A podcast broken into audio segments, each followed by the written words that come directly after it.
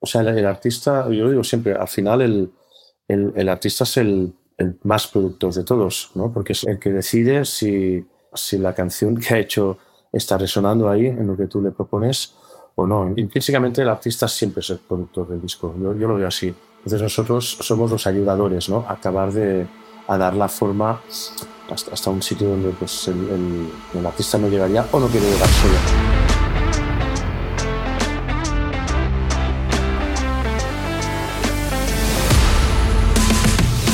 Bienvenidos a Notas de Audio, en donde cada episodio entrevisto a profesionales de la industria del audio y la música con el fin de acercarte a sus conocimientos y experiencias. Si eres músico, productor o ingeniero y quieres aprender de los mejores, estás en el lugar correcto.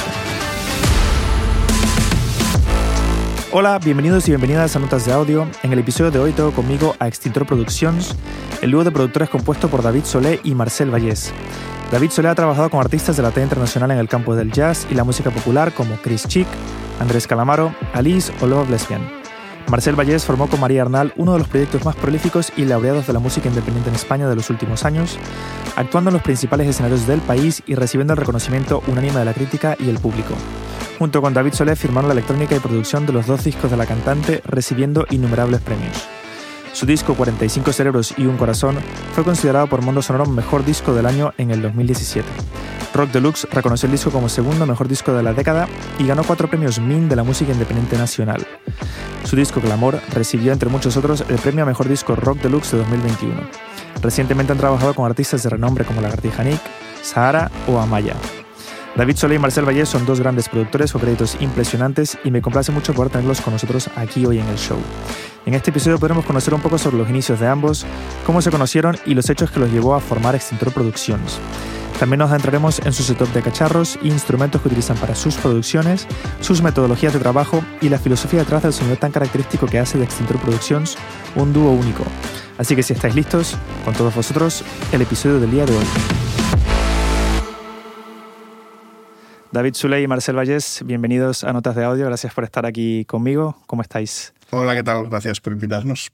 Un placer. Hola, es un placer, sí. Vosotros os conoce actualmente como productores musicales para artistas y sobre todo para cantantes, pero inicialmente no comenzasteis como productores, ¿no? Comenzasteis uh, como músicos, ¿es correcto? Es correctísimo. sí, uh, bueno, la, la, coincidencia, o, o, no, bueno, supongo que por eso también nos conocimos, que los dos somos guitarristas y tenemos como nuestras carreras uh, como como guitarristas, ¿no? El mundo de la producción, pues es más. Bueno, David sí que ya llevaba más años, para mí es bastante nuevo. ¿Y cuál es un poco vuestro background? ¿Cómo comenzasteis en la música como guitarristas, por ejemplo? ¿De dónde, de dónde venís?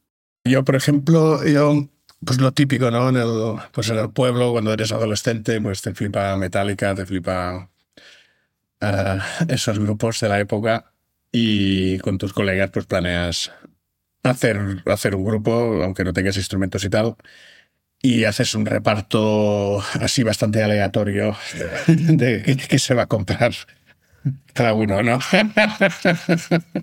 ¿Sabes? Creo que va, al igual va un poco por, por el carácter también, ¿no? En las psiques. Pero sí, yo pues la guitarra y tal, y bueno, estando adolescente empecé a tocar un poco pues sin tampoco muchas pretensiones, ¿no? Era ir al local, pasarlo bien con los colegas, tocar y tal. Pero nunca me había planteado dedicarme a esto hasta que, hasta los 22 años que me harté de la carrera que estaba estudiando, que era Telecos. Y fue como, hostia, pues, quiero vivir la vida que, que veo en, en la MTV, ¿no? no o sea, lo que me apasiona es esto, la música y tal. Y entonces me metí de lleno a tocar la guitarra y a partir de ahí, pues bueno, estudiar, conservatorio, tal. Me iba a las jams y veía a David tocar increíble y flipaba, le admiraba. O sea que para ti David era un, era un referente cuando estabas comenzando. Eh, extremo, o sea, alucinaba. Sí, era una cosa. Me acuerdo que iba al, al Tarantos, así que hacían las What the Fact, al Jamboree.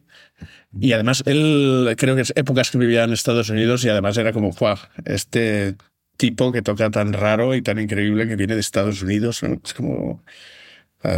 Era una maravilla. De hecho, iba a verle a él, básicamente. Bueno, qué guay que David fuera un referente tuyo y que luego, posteriormente, ¿quién, quién diría que acabaríais trabajando juntos como una productora, no? Sí, sí, bueno, esto me lo dicen hace 15 años y, y te digo que estás gritando. ¿Y tú, David, cómo comenzaste en, en la música? ¿Cuál es un poco tu, tu background? Pues yo, um, yo comencé de bastante pequeño. Uh, mi padre tocaba un poco la guitarra, ¿no? Y por aquí en casa pues siempre había alguna guitarra española, luego una eléctrica también durante un tiempo. Y, pero bueno, básicamente lo que pasaba es que cuando, cuando sonaba música yo me, me automáticamente me convertía en un chimpancé feliz, ¿sabes? O sea, me, me, me, me, petaba la cabeza y sentía cosas muy extrañas, veía colores, formas, figuras, o sea, era como... Y, nada, es como que, o sea, realmente desde...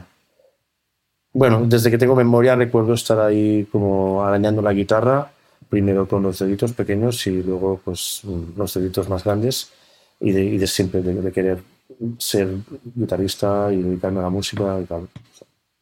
Y ahí, pues ya consecuentemente, pues cuando, cuando pude que yo te llevara a la academia de música local, uh, y eres un poco más mayor ya para coger el tren, pero yo vivía en San Celoni, ¿eh? vivía ahí un pueblecito, pues entonces ya, pues igual puedes ir a hacer clases entre en Acar de Deu o Granollers con alguien que, porque no había nadie que tocase en San Celoni realmente, y ya un poco más mayor fui unos meses al taller de Musics, pero también tenía como la meta un poco en ir a estudiar a Estados Unidos, bastante inspirado en, en, o sea, músicos que iba conociendo, ¿no? como Mark Miralta, por ejemplo, que era de, de, de, un pueblo de al lado, y Mark Miralta es un batería de jazz increíble, de los más increíbles que hay en este país, y él uh, era 10 años mayor que yo, entonces él era un poco el referente, ¿no? Y claro, estabas aquí sabías que el Mark estaba ahí en Berkeley, en Boston, estudiando, y y haciendo cosas chulas y nada, pues ahí. ¿Y cómo pasa esta transición de que tú, Marcel, estás comenzando y tienes a David como referente?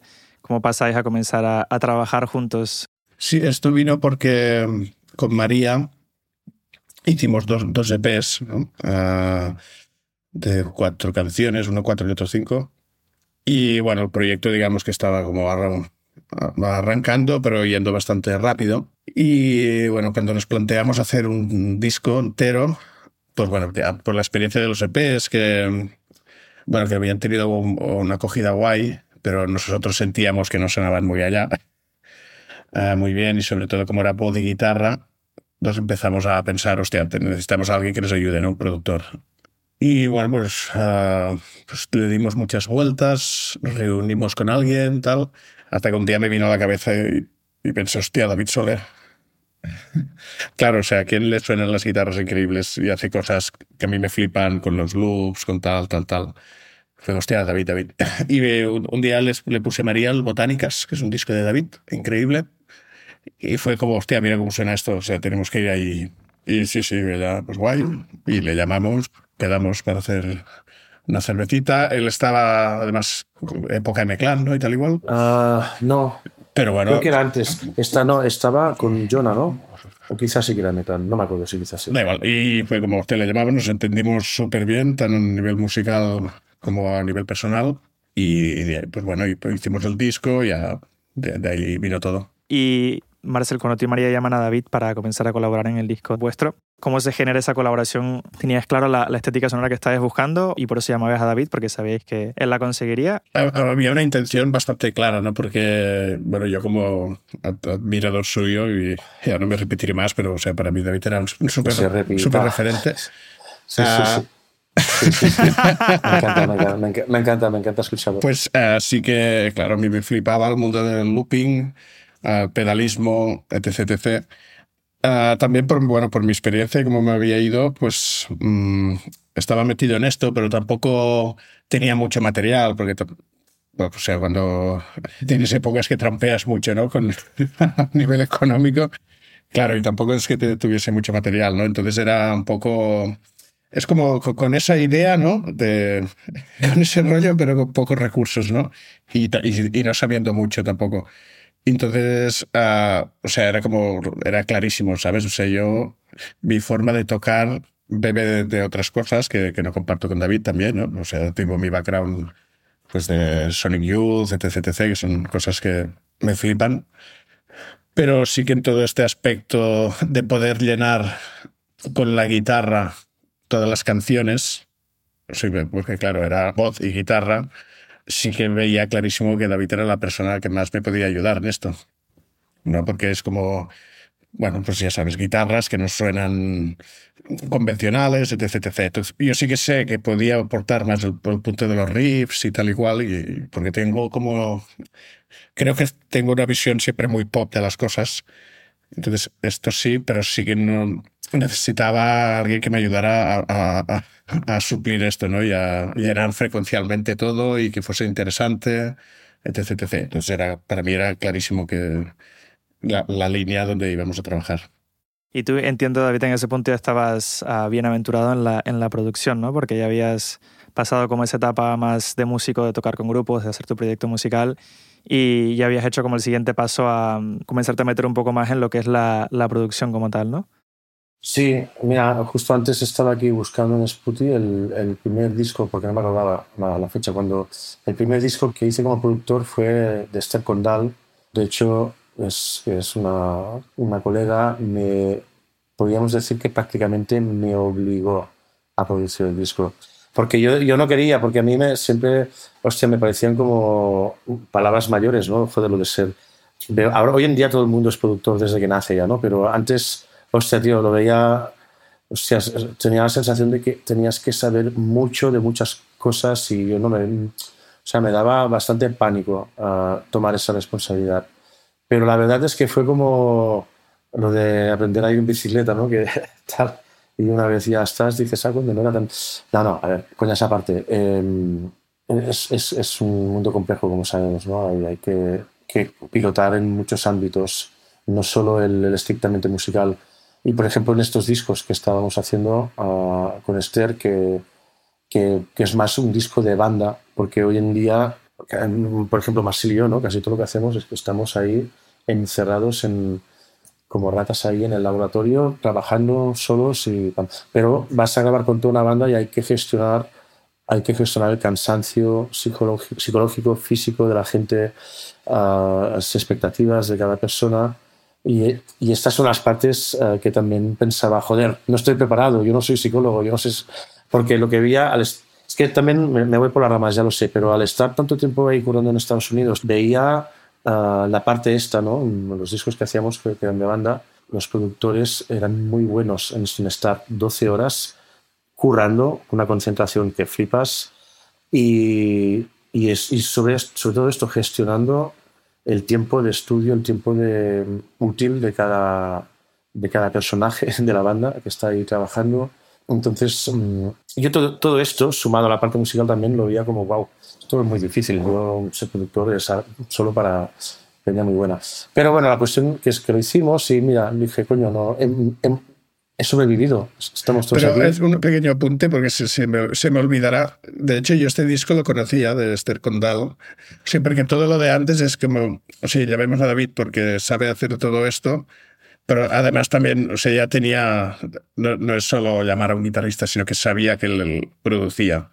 Y, y, lo sabía por este disco de Esther Condal, que me lo dijo el Jordi Colomé, que es un técnico que tiene un estudio en Masnou, y son colegas y tal. Y yo estaba una vez grabando allí con un grupo que tenía, se, se llamaba Goico, y Jordi Colomé me, me, lo dijo.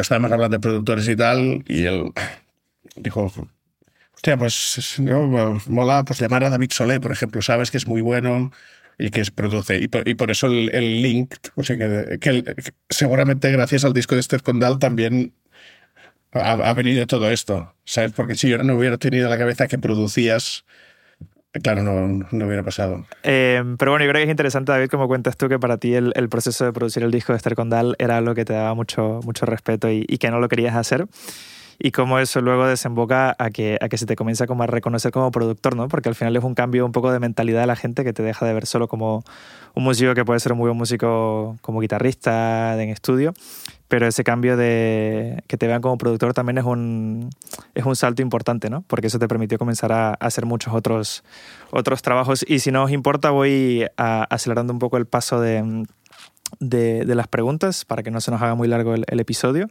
Pero bueno, vaya, ahora que sé un poco cómo comenzaste a, a, trabajar vosotros juntos, entiendo que gran parte de la sonoridad de lo que es Extintor Productions hoy en día viene del disco con María Arnal. Ahí un poco descubristeis una sonoridad que es una sonoridad bastante única y, original, ¿no? Porque se os reconoce mucho por esa estética sonora experimental, con mucho grano, con, mucha, con mucho rollo, con mucha personalidad, que rara vez se escucha en, producciones, por lo menos aquí en España. Sí, creo, que tiene también bastante que ver ¿eh? en el hecho de ser guitarristas, pero, o por lo menos con, el, con este amor al mundo del, del looping. O sea, sí, el de de procesar los, los sonidos, no sé, procesar las guitarras, Y a partir de aquí, pues texturizar. Texturizar, ¿no? porque a los dos nos flipan, siempre nos ha flipado esto, ¿no? Como ir ahí a las capas y que, que todo suene ahí entre ambiguo y decadente y auténtico, no sé. O sea, yo, yo creo que, que ahí una, una, de las cosas comunes ¿no? que tenemos Marcel y yo, de como influencias y referencias aunque sean lejanas, pero que, que, es lo que de alguna forma destilan todo hacia este sitio, sería Bill Frisell, ¿no? Puede ser. Bill Frisell, Nils Klein, ¿no? Sí, Bill Frisell es, es un personaje muy importante para nosotros. Y, y ellos todavía han hecho esto, ¿no? Cada uno en su ámbito, en su contexto musical peculiar, pero jugaban a, a, hostia, a empezar a, a, lupear la guitarra, pero no, no, no lupear en plan la cosa rítmica esta que, ¿sabes? De un loop y encima, no, no, no, más, o sea, como de ir haciendo capas y layers de, de, sonidos de, y hasta construir ahí una arquitectura extraña y personal de cada uno.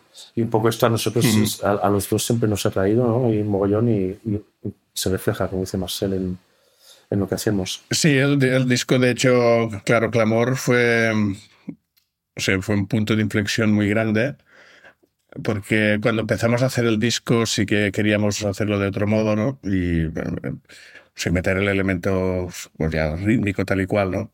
Y tuvimos que aprender a hacerlo, porque ninguno de los dos lo hacía. Y en Clamor intentamos buscar una figura que lo hiciese, que no la encontramos, y fue como, vamos a hacerlo nosotros, vamos, a, vamos a aprender y, y, y, fue un periodo de aprendizaje descomunal es que no había más remedio, ¿no? Si no hay más remedio. Exacto. y, de, hecho creo que... Pero también hay otro disco que es muy importante para nosotros, que es el Yo siempre sueño que sí de Nico Roach, que, estuvo, eh, fue en, esa época, cuando estamos, empezamos a hacer clamor, uh, salió lo de la producción del, del disco del Nico y también nos metimos mucho y allí aprendimos mucho.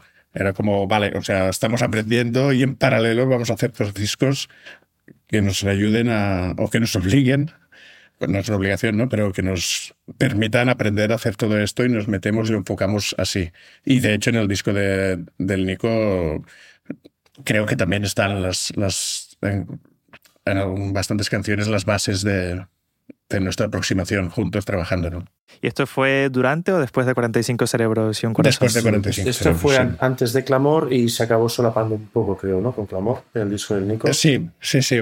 Bueno, estábamos trabajando los dos, los dos a la vez. Sí, sí. Y cuando comentáis esto de no crear estas sonoridades o texturas así experimentales a, raíz de la guitarra o de cualquier elemento que pueda hacer que lupiéis o que sampleéis, muchas veces tenéis la idea clara de estamos buscando esto y esto lo haremos más o menos de esta forma o muchas veces es hay esto y vamos a ver qué sale y es más como un experimento? Es como un experimento.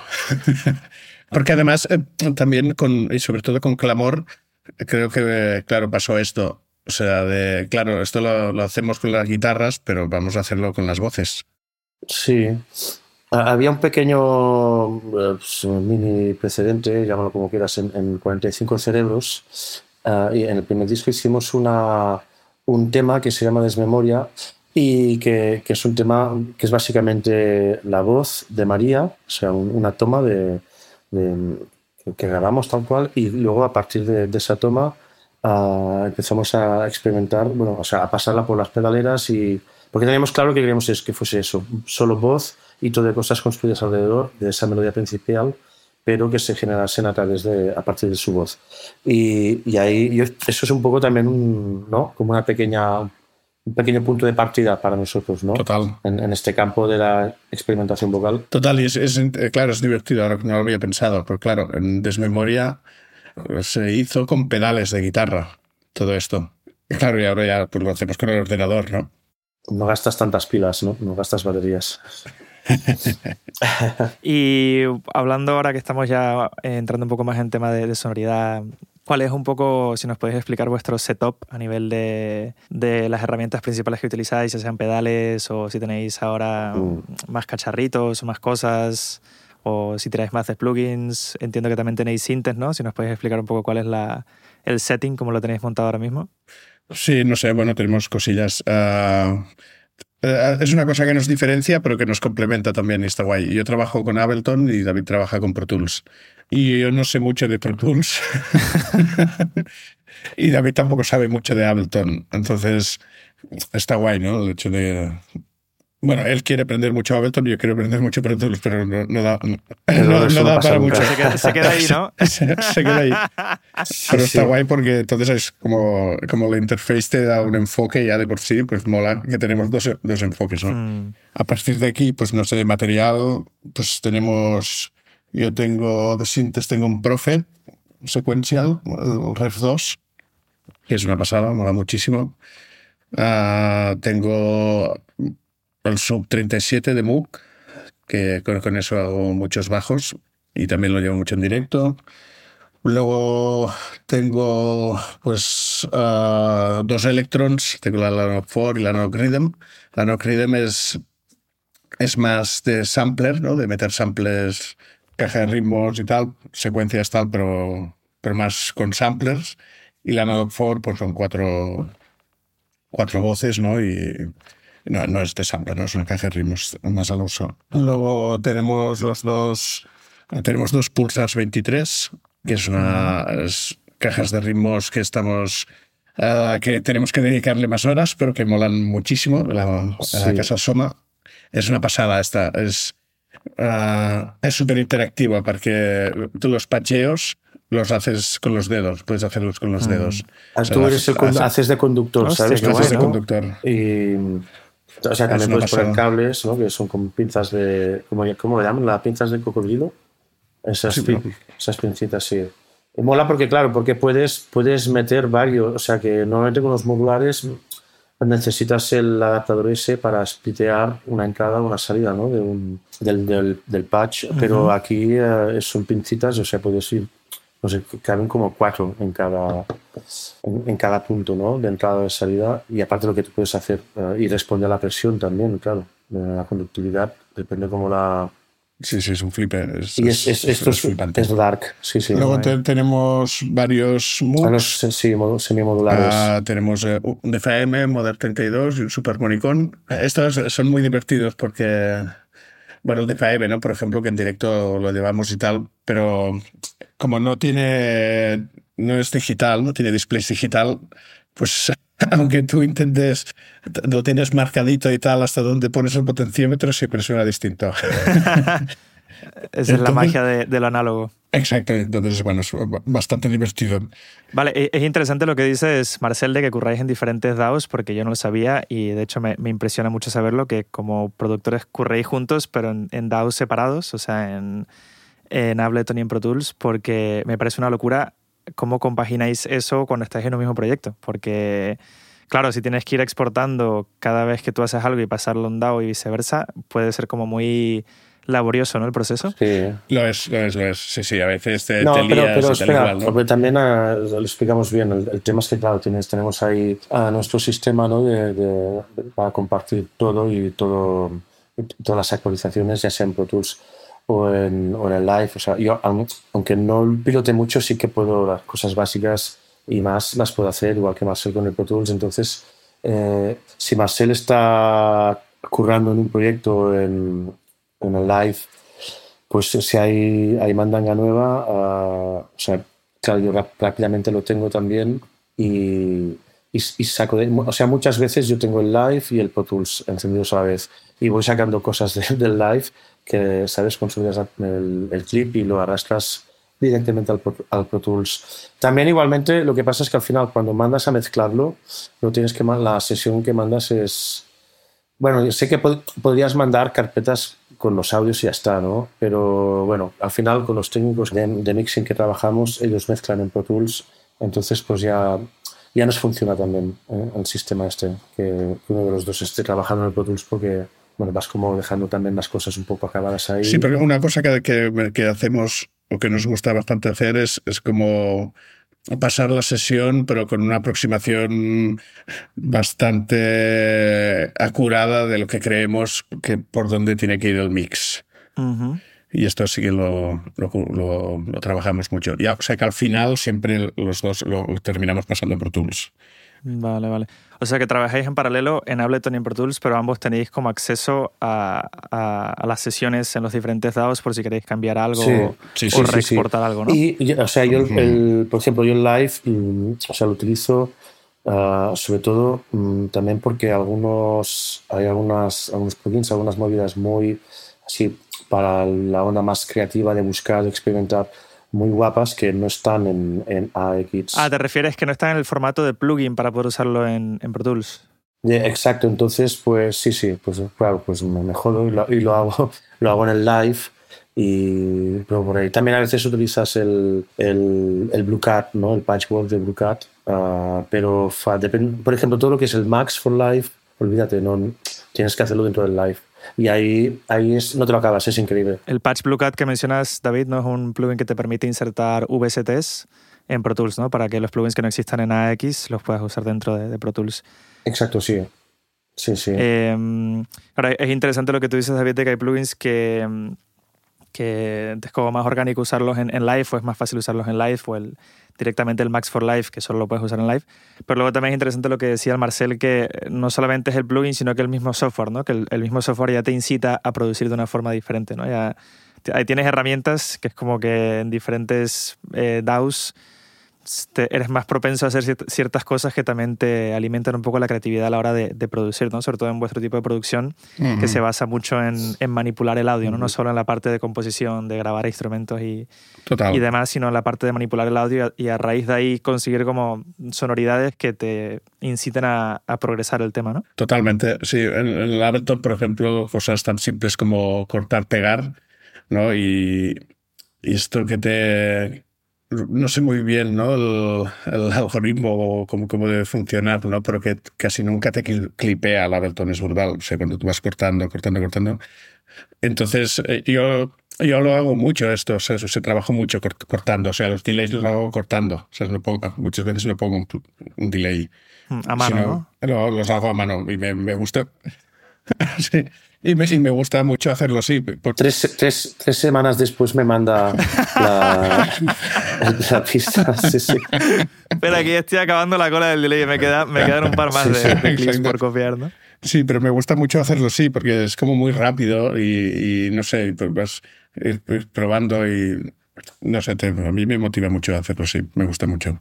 Y dentro de, este mecanismo que tenéis tan particular de, producción en dos DAOs y que os vais pasando las pistas y tal, ¿soléis separar los procesos de composición en, por ejemplo, composición como tal, eh, sin enfocaros mucho en la sonoridad y luego dedicáis más tiempo a buscar los sonidos y luego a partir de ahí dedicáis más tiempo a trabajar la mezcla? ¿O suele ser un poco una mezcla de, todo sobre la marcha? Suele ser, eh, suele ser em, caos. Esa es la palabra. El caos absoluto. No, ah, porque. No, es que. Es que cada. No, no, pero sobre todo porque es que cada proyecto es distinto, cada artista es distinto. o sea, cada movida que te encuentras es distinta y yo qué sé, tío. Y con tempos distintos. Claro. Y vas, vas, vas haciendo un poco. Que, que, a mí ya me gusta, ¿sabes? También porque que cada proceso cambie, no sé, nos vamos ahí. No nos aburrimos, vaya. No, Nunca caes, ¿no? En las mismas. Realmente le, dedicamos muchísimas, muchísimas horas.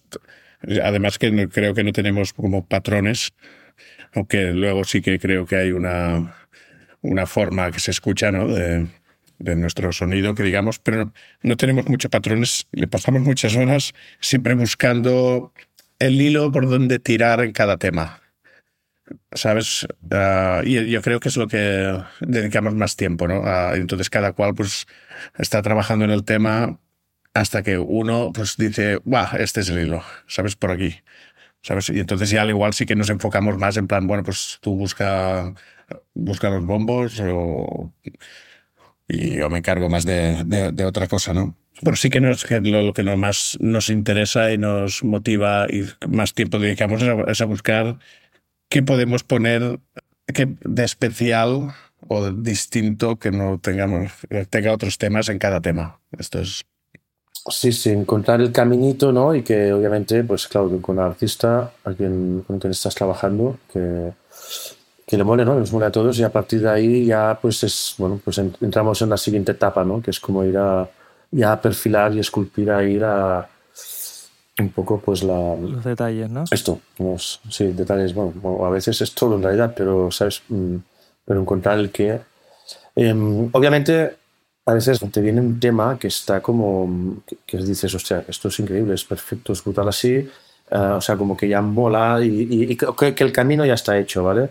Que no tiene ningún... Entonces lo que haces es, pues venga, vamos a elevar esto y, a darle una dosis de magia extra. Pero a veces no, a veces está todo por hacer.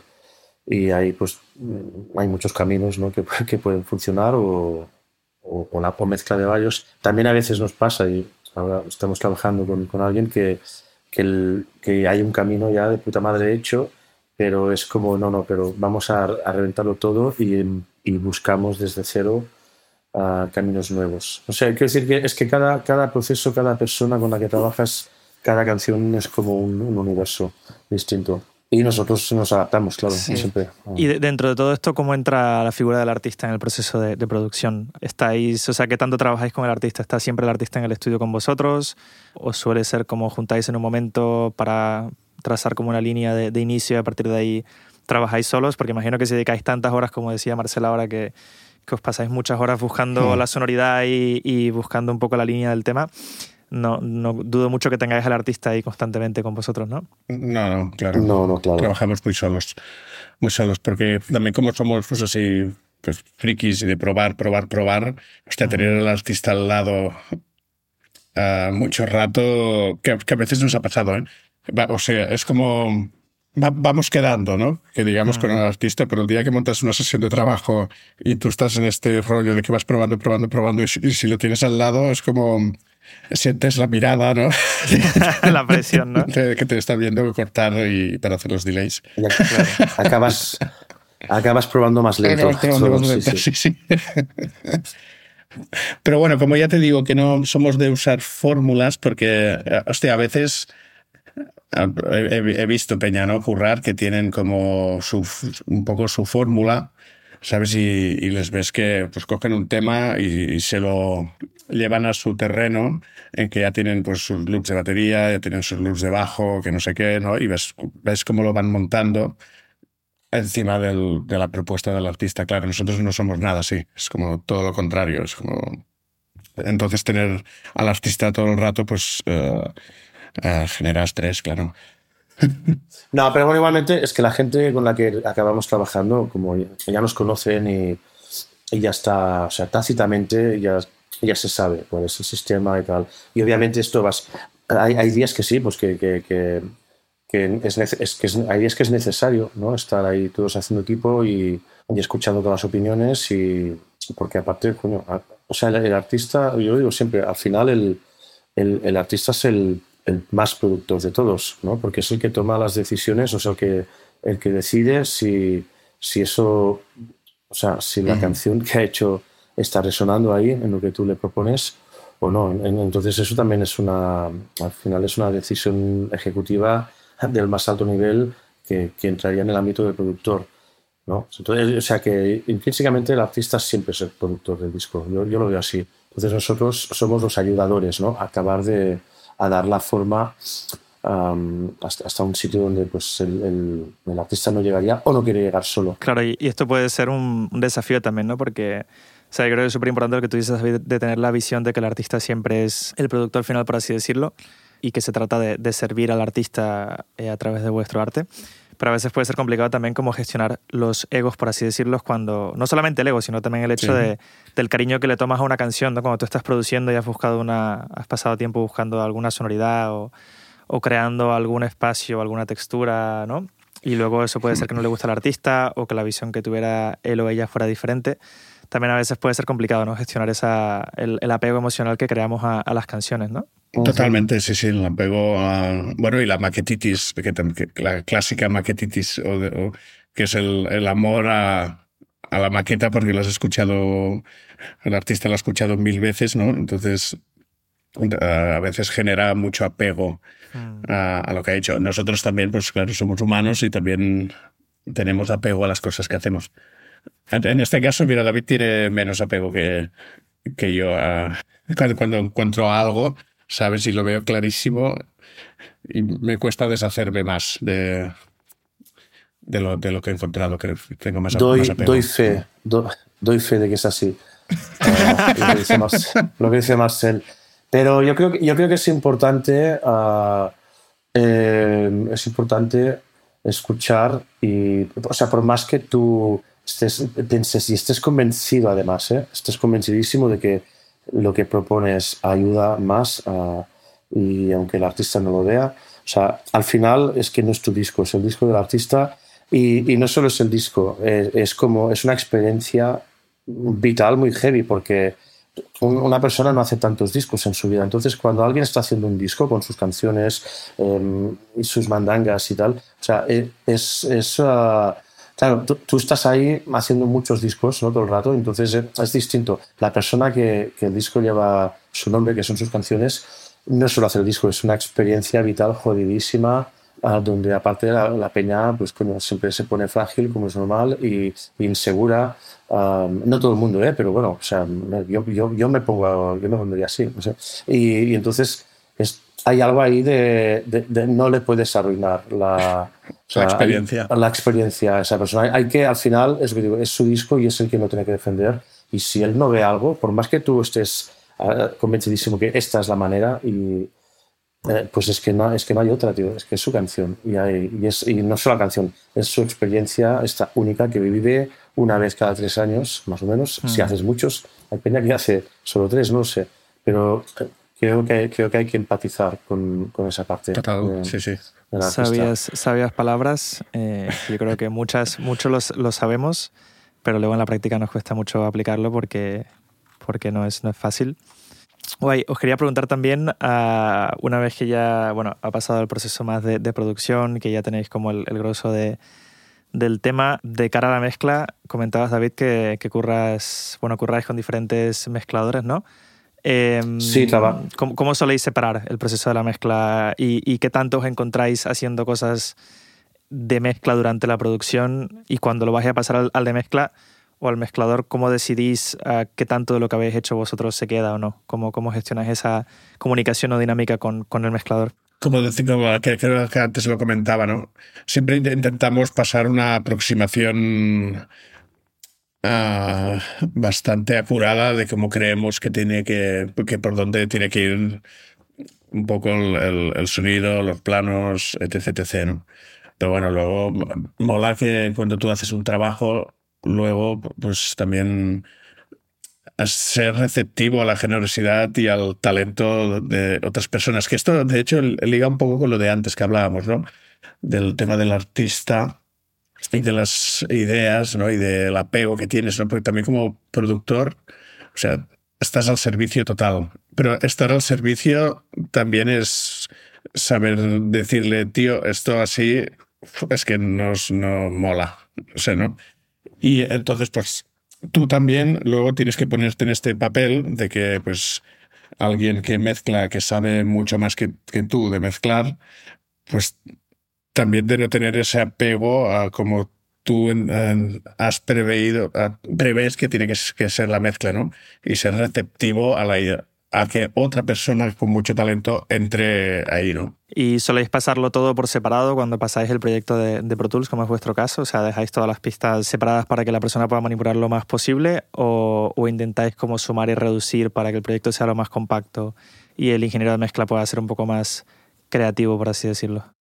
Bueno, el tema es que trabajamos, uh, básicamente trabajamos casi siempre con, dos ingenieros que que nos molan mucho, que es el Jake Aaron y Isma Salces. Uh, entonces, claro, es como hemos jugado mucho juntos.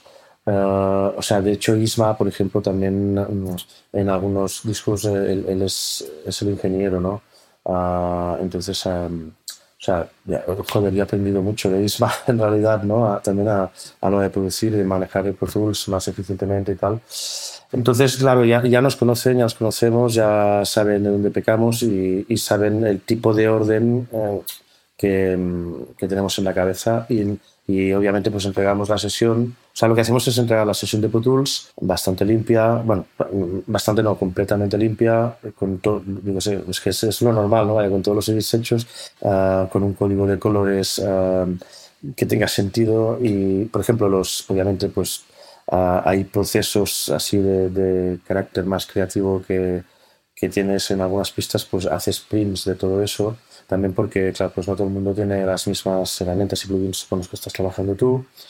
Y, y básicamente es esto también, por ejemplo, Jay Carun, cuando uh, mezclas con, con, él, Jay Carun, uh, ya, él ya por, me la ha mandado 70 veces. y digo, no me la mandes más, Jake, la, la, el PDF con, con, todas las instrucciones, de ¿no? Y aparte esto también ha, nos ha ayudado a, a esto, como a, a, bueno, o sea, como a hacer mejores las sesiones y trabajar mejor y más ordenadamente y eficientemente. Eh, uh, insisto que Isma aquí me ayudó mucho también a aprender en todo este tema. Claro, básicamente entre más fácil se lo pongas al ingeniero de mezcla, hay más probabilidades de que el trabajo sea mejor, ¿no? Totalmente, sí, sí, claro, que pueda dedicar su tiempo a la creatividad. Claro, y de, de hecho, me acuerdo, bueno, el último ejemplo, ¿no? Que lo, lo, escuchamos aquí en el estudio cuando os pasasteis, que teníamos, bueno, teníais la producción, me acuerdo que la escuchamos aquí en el estudio, y luego se la pasasteis a Jake, que la producción ya, ya estaba muy enfocada, pero escuchamos el, el antes y el después y, y, era, era muy guay porque es eso que dices, la producción ya suena bien, eh, ¿no? En ese momento dices, podría uh -huh. salir así, pero luego uh -huh. se la pasas a Jake y cuando sí, la devuelves es sí. como, hostia, magia, ¿no? Es, la cabeza, es, brutal, sí, o sea, es, es, todo lo que había en el tema ya y toda la creatividad que habíais puesto vosotros, pero, sí, sí. pero mejor y eso, y eso mola, bueno, eso mola lo, mucho. Lo fuerte, lo fuerte e, y, increíble, ¿no? Que es, es donde dices, vale, es, dices, joder, tío, es que es un oficio, lo de mezclar es como todo, o sea, esta persona, o sea, él, la sesión, porque luego nos pasó la sesión, es como que no o sea, él, él no, hay, no hay ninguna... O sea, a nivel de la, los tracks con los efectos de la voz y tal, o sea, es, es, básicamente es lo que hicimos nosotros. O sea, él a nivel creativo ahí no hizo nada. Uh, solo hizo que lo que habíamos pasado nosotros sonase, no sé cómo, bueno, ahí está la magia, ¿no? Las orejas, eh, los años, porque no es una cuestión de, de plugins, eh, de mesa o de equipo, de verdad. O sea, creo yo, ¿eh? A de mezclar. Sí, esto es guay porque cuando te, te imaginas que, que, hay un, que hay un truco, ¿no? Porque además los que nos dedicamos a esto uh, siempre pues tenemos mucha tendencia a comprar más, comprar más, ¿no? Uh, uh, de hecho, este es, da para otro tema, el tema del, del software. Esto es un, es, es, un tema muy grande y también de la industria, cómo funciona y, y de cómo se crean necesidades hmm. para, para, que la, para que se genere dinero, ¿no? Entonces, es como siempre que llevan, esperas llevan... que haya algo que tú no sabes. Si hay un plugin mágico, una, algo mágico que ha, y luego te das cuenta que no, que son orejas. Exactamente. Sí que dices cuando, cuando me compre sí, sí. ese plugin, ¿no? O cuando me compre ese cacharro, lo, claro. lo tendré, ¿no? Tendré la, la solución. Exacto. Pero... Exacto. Básicamente suena un poco peor todo cuando metes eh, ese otro plugin. en mi experiencia. O sea, es como... Sí, bueno, muchas veces lo que hace un buen ingeniero de mezcla cuando le pasa una sesión de una producción en Pro Tools es, es quitar cosas, ¿no? Totalmente. Claro. No, no, esto. El Jake a mí, bueno, o sea, nos lo hizo ver. De repente decía, hey, en el Mixbus has metido esto, esto y esto. Si lo apago, igual el volumen suena mejor. ¿No? Yo, ok, gracias. Claro, sí, y esto sí. también es, es guay poder tener un canal de conversación con el mezclador porque eh, no solo hace que vuestro trabajo suene mejor, sino que también vosotros aprendéis en el, en el, proceso, que eso es interesante porque no con todos los ingenieros, depende del nivel obviamente, se puede tener esa, esa conversación, esa, esa comunicación. Totalmente. Totalmente. Como en todos los campos, pues hay gente también celosa y que, y que no verás nunca su sesión. vale, guay. Bueno, mola, hemos hemos tocado un poco un punto, muchos puntos generales, pero yo creo que entiendo mucho mejor y creo que las personas que están escuchando esto entienden mucho mejor vuestra trayectoria, vuestra historia y vuestra filosofía de trabajo. Eh, actualmente, eh, ¿en qué estáis trabajando a, día de hoy? ¿En qué proyectos? Sí, bueno, hemos eh, estrenado justo ahora un, una obra en el Teatro Nacional de aquí de Cataluña, el TNC, que bueno, es una un texto de María Aurelia Campmany, que es una escritora catalana del siglo pasado, y ella pues escribía, escribía el texto ¿no? teatral y añadía canciones, pero canciones que no tienen música, o sea, solo hay el texto, ¿no? En plan, pues ahora, pues Berico de los Palotes, ¿no? Tal, se pone a cantar y hay el texto allí, ¿no? Entonces ahí vas unas cuantas canciones y musicamos todo, todos los temas. Y también hicimos pues algo de la música para las escenas y tal y cual. Uh, y esto se estrenó la semana pasada y es una cosa que nos ha tenido ocupados uh, bastante, bastante tiempo. Uh, pero bueno, estamos muy contentos. Luego estamos currando la música de un documental también para baterías. Sí, es un documental sobre baterías míticos de España, donde participan desde Ángel Cerada, Borja Barrueta, Uriol Roca, Pedro Barceló, bueno, no sé, mucha gente. Pero claro, lo guay, lo guay de la banda sonora que estamos haciendo es que obviamente no hay ni un solo sonido de batería, porque sería demasiado... Redundante. Claro.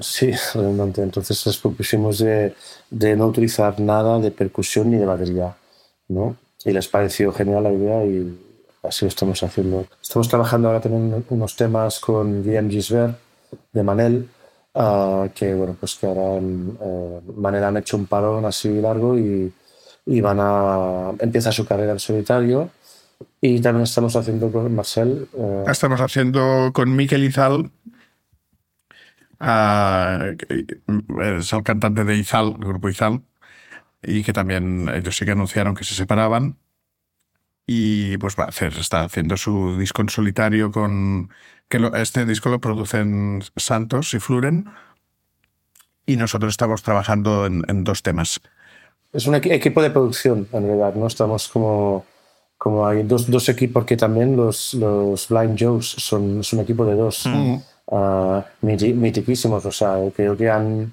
un poco han encuñado el, el sonido indie, de, de, tal como se entiende el indie ahora, ¿no? De, de España de, los últimos, de las últimas dos décadas. Y entonces, claro, nos hizo mucha ilusión cuando nos propusieron de, de sumarnos con ellos a la, a la producción de un par de temas del sábado de Miquel.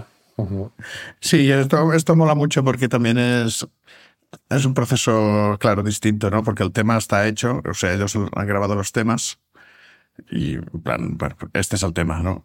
Entonces es, nos lo han mandado y es, ¿qué podéis, no? O sea, aportar vosotros desde vuestra perspectiva, etc, etc, las cosas que les interesan de nosotros. Y es, está guay, ¿no? Porque en, en un tema creo que se, o sea, han respetado más, digamos, el original, ¿no? Y el, y el otro lo, lo, hemos cambiado muchísimo. Claro. Exacto, hay, un tema donde lo, lo, único que ha quedado de, de, la sesión original es la pista de voz de Nickel. Todo lo otro se ha generado nuevo. En cambio, en el otro tema ha sido como un poco pues como poner maquillaje a, a las, a algunas partes y, y tal. Y, y, la verdad es que creo que, que, era, o sea, ha sido como natural, porque, porque es que realmente es, los temas un poco te hablan a veces, ¿no? Sobre todo si están un poco avanzados, era como guay. Está claro, aquí tienen otro caminito, o sea, era como buscar otro camino, por favor.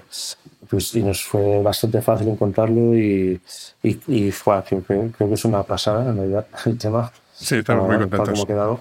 Es increíble. Y, uh, y luego el otro también un tema que ya tenía tanta entidad de por sí, estaba tan. y molaba tanto lo que había que era como, joder, que, que es que no sé, no sabes muy bien, ¿no? Si, o sea, adornar por adornar, si, si lo que hay. O sea, es como que a nuestra sensibilidad nos decía que estaba ya estupendamente en el sitio donde tenía que estar, que es lo que les pasaba también a Florian Santos, ¿no? Entonces lo hemos dejado así tal cual y hemos hecho como esto, como hemos puesto ramos de flores por aquí y por ahí, no sé, un poco de, como de fantasía, pero sumada a lo que ya existía. ¿Y cómo gestionáis los timings llevando tantos proyectos a la vez para poder sacar todo adelante con vuestra metodología de trabajo?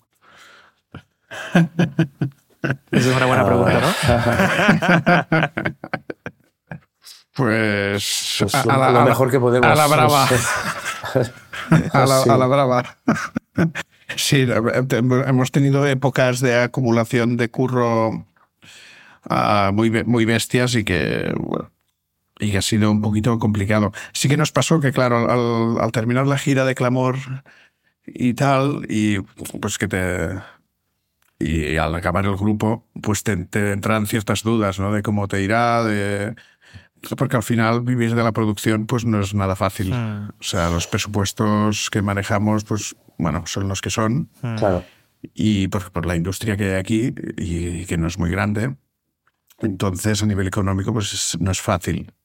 Y claro, teníamos un poco la incertidumbre y sí que creo que fuimos como cogiendo cosas que al igual depende de, de la situación. O sea, no es por a devaluar ninguna de las cosas que hemos hecho, ¿eh? pero sí que al igual nivel de timing, pues al igual teóricamente no nos encajarían, pero claro, con esta incertidumbre era como, hostia, vamos a absorbir todo el trabajo que, que podamos y, obviamente nos sentimos identificados, pero sí que un poco de más, ¿no? Y hemos pasado unas épocas así muy heavy de, de gestión del, del tiempo, porque, bueno, se nos fue un poco de las manos. Bueno, pues estos, hemos pasado unas épocas así muy heavy de curro y pues bueno, como también somos obsesivos, pues dormir muy poco, trabajar mucho, tal. Sí que nuestra, una de las cosas que sí que hablamos mucho es de, de, esto, de hecho, o sea, de poder calendarizar y acotar un poquito más los trabajos que hacemos, porque como de natural somos de vaciarnos mucho todos los proyectos y a veces se nos va un poco de las manos esto. ¿sabes? Y ahora sí que estamos empezando a, bueno, mm, pactar timings y calendarios de trabajo más ajustados a, los presupuestos que hay, ¿no? Porque al final, pues, no puedes dedicar meses a un tema, porque es imposible, porque no puedes hacer las otras cosas, ¿no? Bueno, estamos un poco currando en este sentido, intentando. Claro, también la organización en ese sentido es importante porque así también puedes priorizar los proyectos que igual los interesan más, ya sea por presupuesto o a nivel musical, y también dedicarles más horas a eso, ¿no? Porque muchas veces lo que pasa cuando se te solapan muchos proyectos es que de esos 10 proyectos, eh, nuevamente no es por menospreciar a ninguno, pero habrá uno o dos que os interesará más. Eh, y claro, si no tenéis tiempo para dedicarle el tiempo que se merece o que, le, que os gustaría dedicarle a ese proyecto, pues, pues también os perjudica a vosotros a, a largo plazo, ¿no? Total, y, también en el sentido de que cada proyecto es una, una puerta que abres, ¿no? Y no sé, que las ideas te, te, vienen en cualquier momento. No sé, ahora me, una tontería, ¿no? Pero me acuerdo un día que estaba escuchando Stromae en la mañana, estaba duchándome y, y, hostia, claro, la idea para tal tema del teatro, ¿no? Y esto te pasa cuando estás en la ducha. Muy focal. no, porque te pasa cuando estás muy focalizado en algo sabes de que como piensas todo el rato en esto, pues te vienen las ideas. En cambio, si tienes muchas puertas abiertas, es como, hostia, a veces es difícil, ¿sabes? Como, ahora estoy un rato de aquí, pero luego tengo que currar un rato en lo otro. Entonces no le has dado suficientemente tiempo a tu cerebro de algún modo, ¿no? Para entrar en este momento de, inspiración o etc, etc, ¿no? Claro.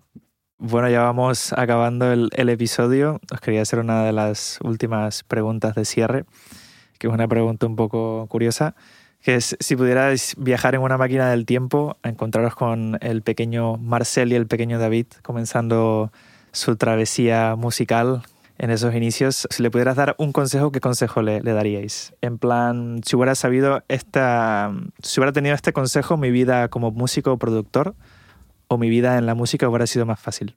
Yo a mí me diría, diría, mira, cuando seas más mayor, no te apuntes nunca al gimnasio porque, la, porque no, vas, a ir, y la pasta la vas, vas a tirar no sé cuántos miles de euros y ya está. Básicamente le diría eso. Te puedes comprar plugins con eso. Exacto. Pero bueno, por lo menos si estás apuntado tienes la idea de que irás y por lo menos ¿no? hay, la intención, ¿no? Ni que sea. Me ha, me ha apuntado muchas veces y no he nunca. O sea que yo, yo ese sería mi consejo a mí mismo. Yo sí, mm, creo que el, lo tengo bastante claro. No, papá, sería, ah, o sea, haz solo lo que te gusta. Porque yo con, con, mi experiencia, claro, como pues cuando empecé a tocar y tal, pues estuve unos años, pues era como un flirteo con la música, que tampoco no practicaba mucho, bueno, lo típico tal. Cuando me puse a estudiar, entré en una vorágine académica a la, cual yo yo agradezco haber pasado por la, por la escuela, o sea, me ha dado muchísimas cosas. Pero sí que estuve mucho tiempo intentando tocar cosas que realmente no me gustaban tanto.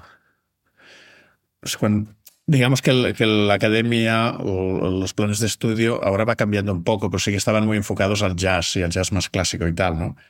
Y claro, pues sí que me flipaba Winkel, ¿no? Pero eh, digamos que me, me creí mucho esto de para poder tocar así o aprender así tal, tengo que saber tocar como tocaba show o tengo que saber tocar pues el jazz clásico, ¿no? Y, y, a mí no es lo que, esto no es lo que me llenaba realmente. O sea, no es lo que me hacía, o sea, yo no estoy en la música por esto.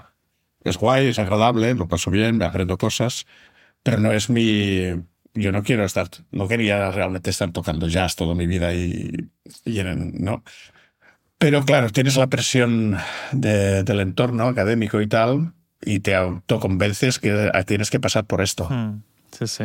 ¿Sabes? Y creo que perdí bastante tiempo haciendo cosas que tampoco me gustaban mucho y que no son las que me hacen realmente estar vivo, que es para mí pues escuchar a Pavement, ¿sabes? En esa época o, o ¿sabes? O flipar con Radiohead, pero Todo, pero todo suma, o sea, que, o sea, te lo, digo, yo que realmente yo nunca pasé por la academia, soy lo más autodidacta, excepto unas pocas clases que hice, que, pero, pero al final somos la suma de todas las cosas buenas y malas por las que hemos pasado. Un poco son lo que... Ah, y ahora, cuando estabas diciendo esto de haz lo que te gusta, estaba pensando, igual le podría haber dicho a, al David pequeño, adolescente, repugnante, que, que, que no tocase con... O sea, porque claro, hice muchas, estuve mucho tiempo pues tocando con orquestas, qué tal, grupos de versiones, que no me gustaba nada. Pero al mismo tiempo luego cuando empecé a hacer cosas que, o sea, el, día que, que, ya no tocaban, el día que dejé de tocar una puta versión, que solo hacía música mía o de mis amigos en sus bandas, o sea, como algo que te crees de verdad, o sea, creo que era mucho más feliz gracias a haber estado haciendo toda esa basura antes. Uh, bueno, basura, perdón, eh, con todo el respeto para el oficio, porque gracias a eso también me pude, me pude pagar uh, ir a Estados Unidos y tal, ¿no? Al trabajar. Pero ¿sabes lo que quiero decir? Que, que hay, yo qué sé, tío. Que, sí, que aprendes cosas. Que todo ok, que está todo bien. Está todo bien. yo le diría a David, David, todo ok, tú sí. tranquilo, tú tranquilo, solo... Bueno, eso es un poco lo que, lo que conocemos como hacer la mili, por así decirlo, ¿no? Pero yo creo que en este caso eh, tú, David y, y, Marcela habláis de cosas diferentes, ¿no? Tú, David, hablas más de, de que igual tienes que hacer trabajos que no es lo que más te apasiona, lo que más te gusta, pero igual tienes que pasar por ahí porque es un aprendizaje y, y, porque te permite subsistir ¿no? en su momento. Igual Marcel se refiere más a, en ese momento cuando tú puedes decidir en qué invertir tu tiempo para, claro, para aprender O, para crecer en tu carrera. Eh, esta percepción que tenemos ¿no? de que tenemos que pasar por el proceso tradicional, ¿no? de tengo que ir y hacer mis horas de ensayo y centrarme en la clase y aprender la música y la teoría. Y luego te das cuenta de cuando te sientas a hacer la música que te mola, es justamente todo lo, lo, opuesto, ¿no? Lo que te enseñan. Total, totalmente, sí.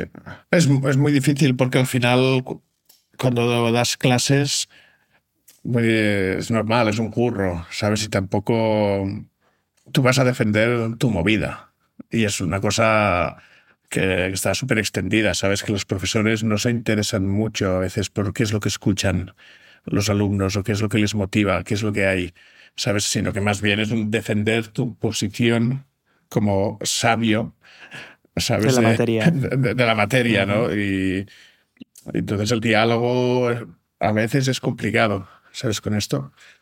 A, a, nivel de tocar sí que no me arrepiento. O sea, si yo he estado, tuve 10 años tocando con una familia que son Grafor, que es un grupo de rock de mi tierra y, allí aprendí a tocar rock and roll y me lo pasé súper bien, aunque ahora no sea lo que haga, ¿sabes? Y claro, esto me gustió a saco, ¿sabes?